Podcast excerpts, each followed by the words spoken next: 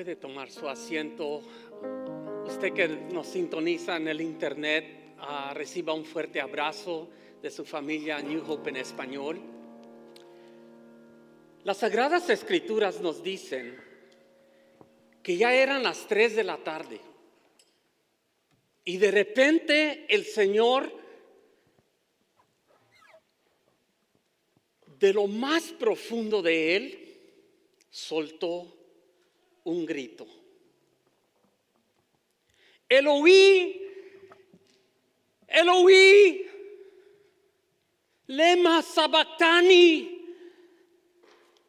En arameo, eso se traduce, Dios mío, Dios mío, ¿por qué me has desamparado?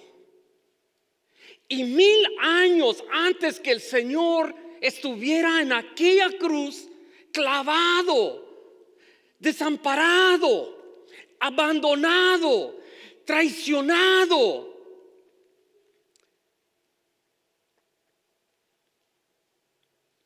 La segunda persona de la bendita Trinidad, Dios en la carne, vino desde su gloria y habitó entre su creación.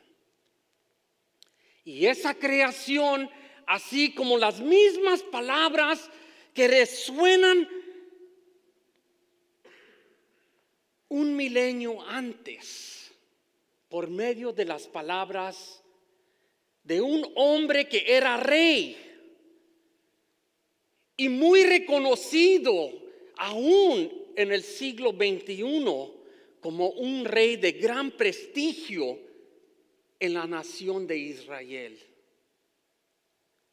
Rey David se encontraba angustiado, abandonado, perseguido, incluso en el famoso escrito que encontramos en Salmo capítulo 22, resuena esa voz profética cuando el rey David en su angustia, en su temor, en sus tinieblas, dijo, Dios mío, Dios mío, ¿por qué me has abandonado? Pregunta, ¿se ha sentido abandonado usted? ¿Se ha sentido abandonado con la religión o la institución de la religión? ¿Se ha sentido abandonado por la institución política? ¿Se ha sido ha sentido abandonado quizás por alguien que usted pensó que era de confianza? Un matrimonio fracasado. Conozco muchas personas que han estado en una relación y han sido abandonados con niños y todo. En efecto, en efecto, yo sugiero que si usted empieza a navegar el Internet y empieza a hacer algunos estudios y análisis, lo que más teme la gente es ser rechazado o abandonados. Y mucha gente en el mundo de hoy, cuando uno piensa y mira las fronteras al sur de donde estamos nosotros, cuánta gente no quiere buscar identidad, seguridad, estabilidad, porque su gobierno los ha abandonado.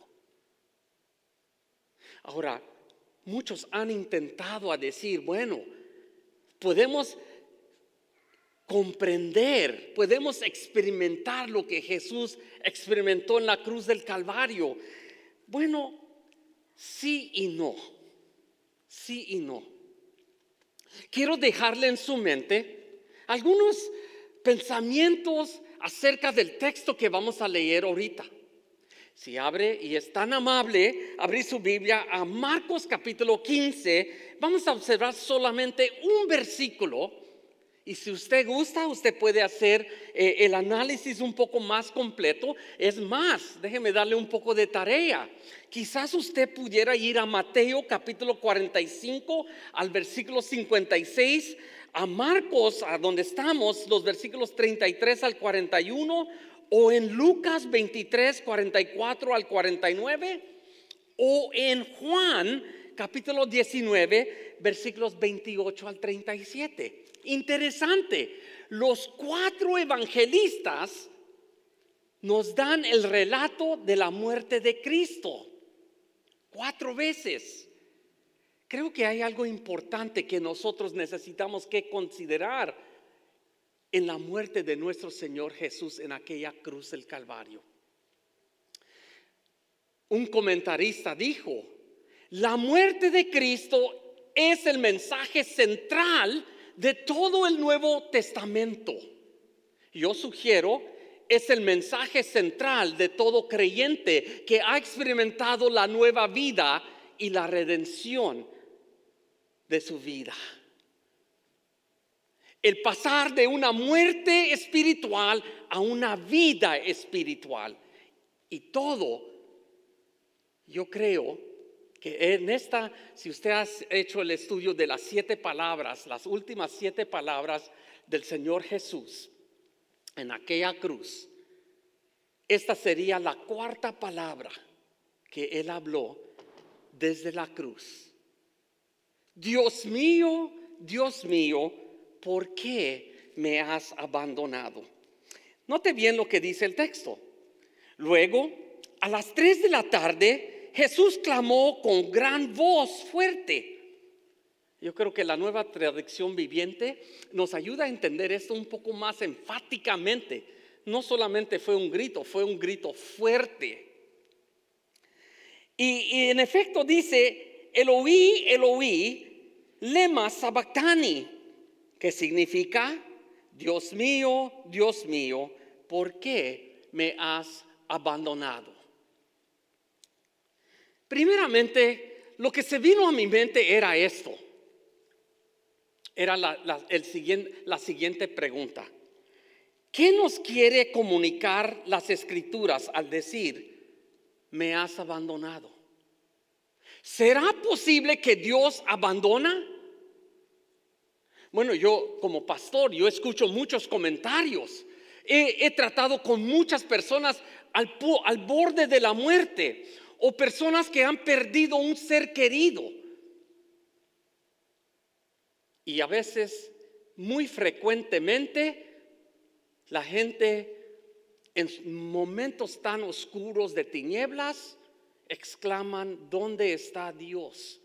¿Por qué Dios no contesta mis oraciones? ¿Por qué Dios está tan silencioso en medio de mis pruebas?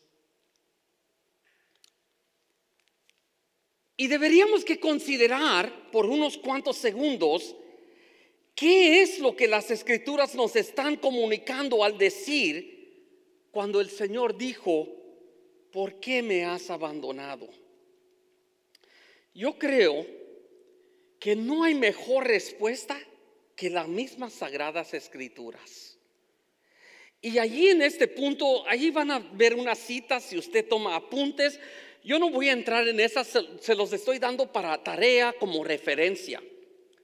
Pero creo que si permitimos que la palabra de Dios se interprete ella misma, nos ayuda a entender qué es lo que se nos está comunicando cuando Jesús en voz fuerte dijo, Dios mío, Dios mío, ¿por qué me has abandonado?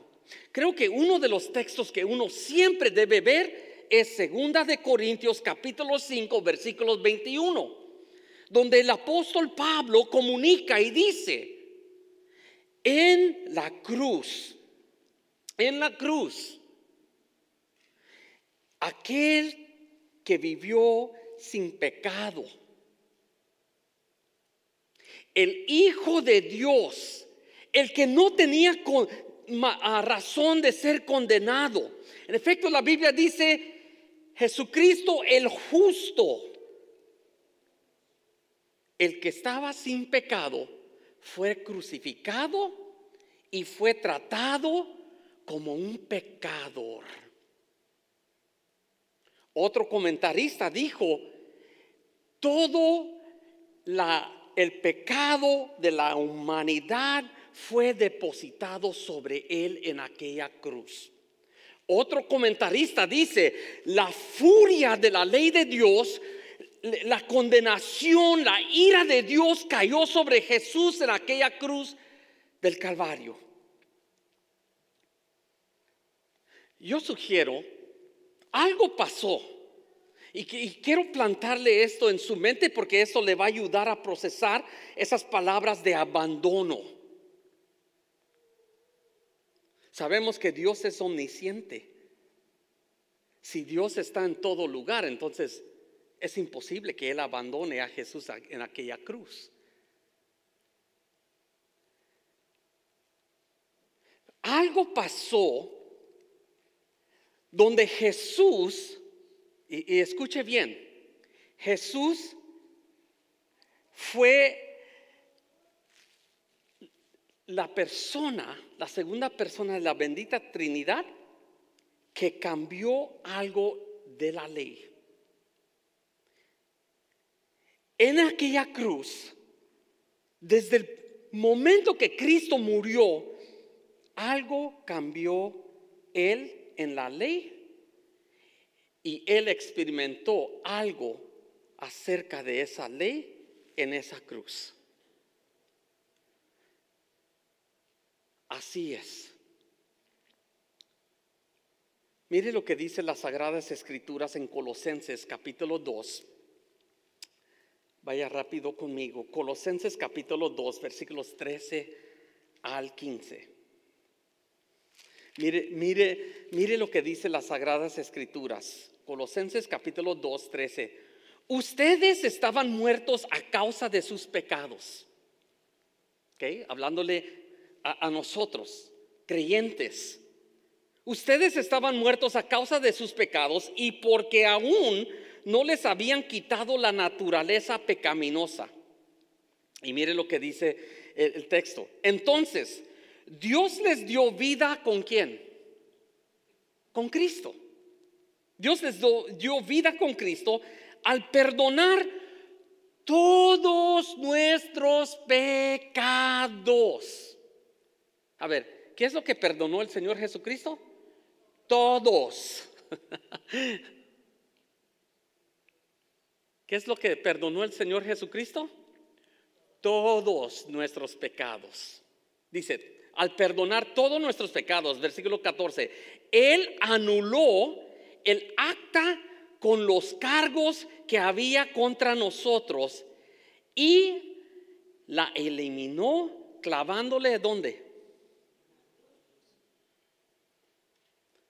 ¿Dónde eliminó la condenación, la ira de Dios, lo que la ley mandaba y demandaba? ¿Dónde lo clavó? en aquella cruz. Y mire lo que dice el versículo 15. De esa manera desarmó los gobernantes y las autoridades espirituales. Los avergonzó. Wow. ¿Está escuchando lo que hizo Jesucristo en aquella cruz del Calvario? ¿Avergonzó qué? Públicamente con su victoria sobre ellos en la cruz. Hay algo que nadie en este cuarto ni nadie en toda la historia de la humanidad puede asimilar lo que Jesús dijo cuando él dijo, Dios mío, Dios mío, ¿por qué me has abandonado? ¿Y sabe qué es eso? Ninguno de nosotros existimos sin pecado todos somos pecadores. En ese sentido, no nos podemos comparar con el abandonamiento que Jesús experimentó en aquella cruz del Calvario. Segundo, no olvidemos que Jesús era 100% Dios y 100% hombre y no los podemos separar. Alguien había hecho un comentario y dijo, ¿quién murió en aquella cruz? Hágase esa pregunta. Cuando tenga la respuesta, hable conmigo.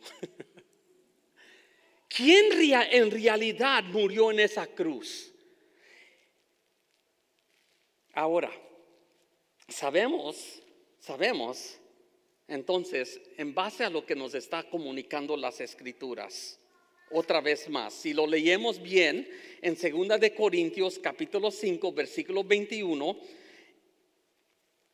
lo puede leer bien allí usted y mire lo que nos dice las sagradas escrituras. Nos dice, pues Dios hizo que Cristo, quien nunca pecó, fuera la ofrenda por nuestro pecado, para que nosotros pudiéramos estar en una relación correcta con Dios por medio de Cristo. Aquel que no pecó fue hecho pecador en aquella cruz para que a través de su muerte usted y yo tuviéramos la justicia de Dios. En otras palabras, hermano, amigo, usted que está escuchando esto, usted le entrega sus fracasos, su pecado, sus debilidades a Cristo y Él en regreso le da la justicia de Dios. Wow. Y usted no hace nada más que creer en Él. Wow. Ahora, esa es la primera cosa. La segunda cosa es esta. Aún en lo que parece ser abandonamiento, se puede tener convicción de fe. Observe de nuevo el texto. Alguna gente piensa como que Dios estaba enojado con Jesús y, Jesús se enojó con Dios. Bueno, eso sería interesante porque creemos en la bendita Trinidad, Dios el Padre, Dios el Hijo y Dios el Espíritu Santo. ¿Podrá Dios estar enojado con sí mismo? Note bien, cuando todos lo abandonaron, cuando aún los fariseos, quienes eran y deberían que haber sido ese ejemplo religioso, esa luz para un mundo en tinieblas, ellos lo traicionaron, lo crucificaron, lo condenaron. Pero note la respuesta de Jesús. Observe bien a Marcos 15, 34 y mire lo que dice. Dos veces lo dice. Dios mío, Dios mío. Usted sabe que en todo el Nuevo Testamento Jesús habla sobre Dios el Padre, o el Creador, o el Señor, o el gran yo soy. Pero note bien aquí, no está diciendo Dios, no está diciendo el Padre, Él dice, mi Dios, mi Dios. Aquí hay algo tan personal de que Él, aún experimentando este, esta, esta, lo que alguien describió como que Dios le dio la espalda a Él. En ese momento, en ese momento aparentemente que es un abandonamiento, el Señor dice, Dios mío, Dios mío. Esas son las palabras que alguien tan conectado con el Padre, una relación tan íntima, pudo decir, Dios mío, Dios mío. otra ocasión, horas antes, si usted regresa al Getsemaní. ¿Qué pasó en el Getsemaní? Ah, el Señor empezó a sudar gotas de lo que aparentemente era sangre. Y en ese momento el Señor dice, Padre, si es posible que esta copa de sufrimiento pasara de mí. Y luego dijo, sin embargo, hágase tu voluntad. el Señor Jesús estaba haciendo la voluntad del Padre. Rápido, vaya conmigo al libro de Hebreos. A versículos, a capítulo 10, Hebreos capítulo 10, versículos 19 al 22. Mire lo que dice las Sagradas Escrituras aquí. De nuevo, um, Hebreos capítulo 10, versículos 19 al 22. Mire lo que dice. Así que, amados hermanos, podemos entrar con qué? Podemos entrar con qué? Con valentía.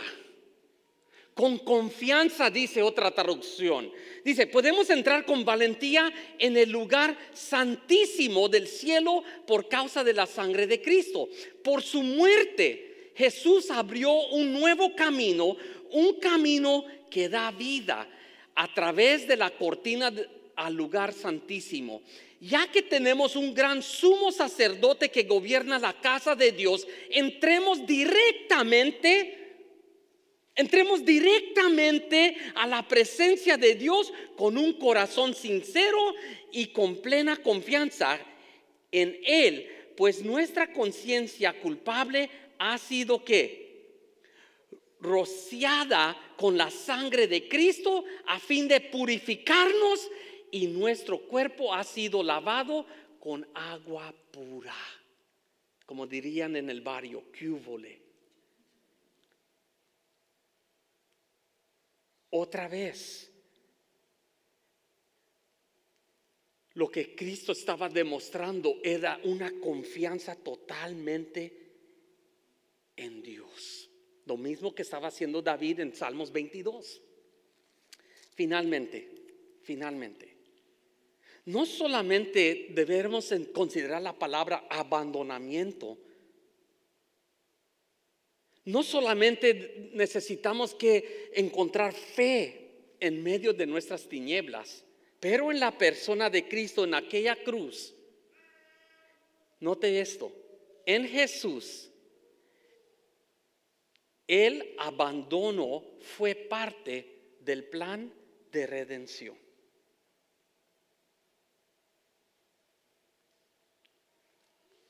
Usted y yo no salvamos a nadie. No hay otra religión en el mundo que puede salvar al hombre como Cristo Jesús lo puede hacer. Pudiéramos leer otras citas allí, usted las tiene, puede estudiarlas. Pero déjeme llevar su atención a lo que Pablo escribió a los creyentes en Roma.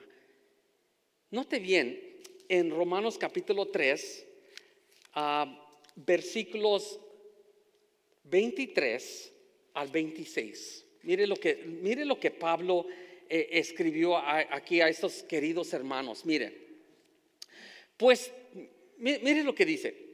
Pues todos hemos pecado. ¿Quién ha pecado?